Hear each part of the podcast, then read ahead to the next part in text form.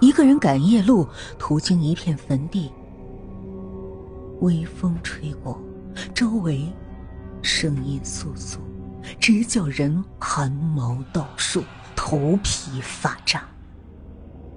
就在这时，他忽然发现远处有一点红色的火光，时隐时现。他首先想到的就是鬼火。于是，他战战兢兢的捡起一块石头，朝亮光扔去。只见那火光飘飘悠悠的飞到了另外一个坟头的旁边。他更害怕，又捡起一块石头朝那火光扔了过去。只见那亮光又向另一个坟头飘了过去。此时他已经崩溃了，于是捡起一块大石头，朝着那亮光猛地扔了过去。